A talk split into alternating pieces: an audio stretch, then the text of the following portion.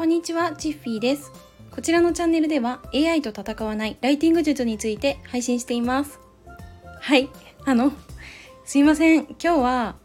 お昼にいつもスタイフ配信してるんですけど、シンプルにね、配信を忘れてしまいました。はい、あの、まスタイフの配信というか、まあ、収録をね、いつも私は、えっ、と、深夜、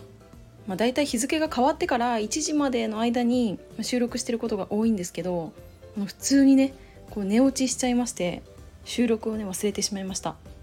はい。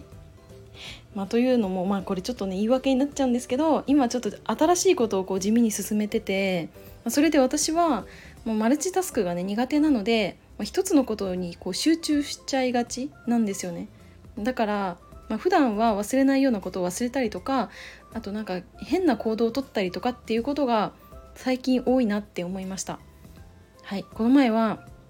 あのお皿を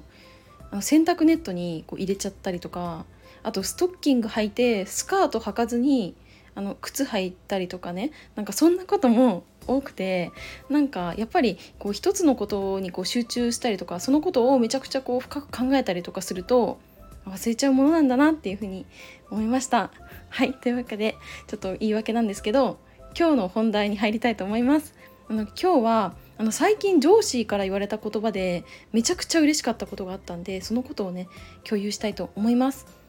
はいで何て言われたかというとね大したもんだなって言われたんですね。はいこれはあの私すごいでしょって話ではなくてあここ褒めてくれるんだって思ってその褒めてくれた場所が結構表に見える部分ではなくて影の部分を評価してくれたんですね。でこのことであの改めてこの上司ってなんか素直にすごいなって思ったしあめちゃくちゃかっこいいなって思ったんですよね。であの今ねもう東京オリンピックが終わっちゃと思終わっちゃったと思うんですけど、まあ、建設工事はねまだまだビッグプロジェクトっていうのがめちゃくちゃあってで私自身今もとあるあの建設プロジェクトをね進めているところなんですね。であの建設工事っていうとねどうしてもこう物が出来上がった瞬間とかどれだけこの工程をね縮めたかとかどれだけ決められた予算を圧縮できたかっていうことがやっぱり重要になってくるしあと、まあ、何よりも大事なのは、まあ、絶対に事故とか怪我を起こさないっていうことが大事ででこれらのことが、まあ、その人の実績とか評価につながってくることが多いんですね。でも今回私の上司が褒めてくれたのはそこじゃないんですよ。あのねあの建設工事を進めるには「はい工事進めます」っていきなりこうやるわけじゃなくて何年も前から設計をやったりとか検討したりとかしてで時にはなんかいきなりねあの地面からこう化石が出てきちゃったとか、まあ、地盤が硬すぎて掘れないとかなんかそういった予想外のトラブルっていうのも発生してそれでいろんなこう、ね、方法を検討してまたスタートに戻っちゃったりとかも、ね、そういうことも結構あって、まあ、それが楽しくもあるんですけどであのまあじゃあね工事で作るもの例えばトンネルとかダムとか道路っていうのは高さがこれだけで幅がこれだけみたいなこの数値っていうものがあの、まあ、誤差はねこれくらいまでなら許容しますみたいなのは決められてるんですね。はいまあ、これは、うん、例えばさ道路がこう2つ上下にあった時に、まあ、下の道路を走ってるトラックとかがさ、まあ、上の道路があまりにもこう低すぎてぶつかっちゃったりとかしたら危ないじゃないですか。まあ、こんなことはね 絶対ないんですけど、まあ、そういう危ないことが起きないように、まあ、国とか、まあ、地方公共団体とかでは、まあ、誤差はねこれくらいまでなら許しますっていう決まりを公表してるんですよね。でそれで、まあ、その管理基準に基づいて工事をするわけなんですけど、まあ、今回私はその基準データっていうのをね引っ張ってくることに成功したんですね。はいまあ、それも今回結構大変であの500ページ以上ある資料からこうなんとか根拠を見つけ出したんですけど、まあ、このことについて上司に褒めてもらいました。はいであのねそもそもなんですけど私はこうリアルでこうちっちゃい時からね昔から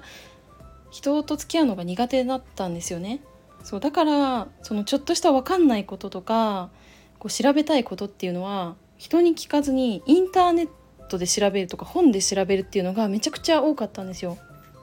はいうんそうだな学校の図書室とかさ近くの図書館とかに行って一日中調べたりとかあとはもう本当にたまになんですけどお友達のお家に行ってでパソコンを借りてでもう一人であのパソコンに向かって調べ物をしてたりとかそういうことをしてました。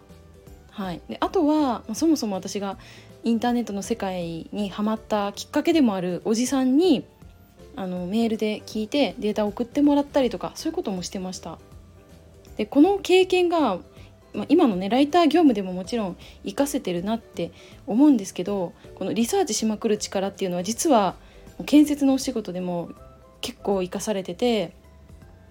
あの一時情報を探すためにさもうありとあらゆる方法でこうリサーチできるようになったなって思うんですよね。うん、なんかインターネット検索っていうのはもちろんなんですけど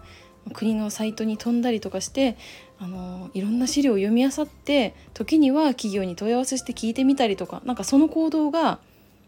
うんまあ、小さい時の経験もそうだしライターで、ね、リサーチをするっていう経験もそうだしもう全てがこの今やってる建設のお仕事にも使えてるなっていうふうに思いました。それで結果ね上司に褒めてもらえたんですけどそれでその今回ね大したもんだっていう言葉を聞いてこう表に出てこない行動さ褒めてくれるっていうことが本当になんかこんなに嬉しいんだって思ってでそれと同時になんかそこを褒めてくれるその褒めポイントそこかみたいなのにこう気づいた時にあすごいかっこいいなって思ったんですよね。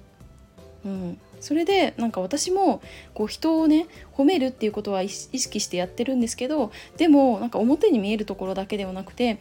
こう裏の、ね、努力とかそういった陰で頑張っているところっていうのを褒められる人でありたいなっていうふうに今回思いました。はいということで今回は私が上司に褒められたお話と上司ってすごいなって思った話についてお話しさせていただきました。はい、それでは最後までお付き合いいただきありがとうございました。バイバーイ。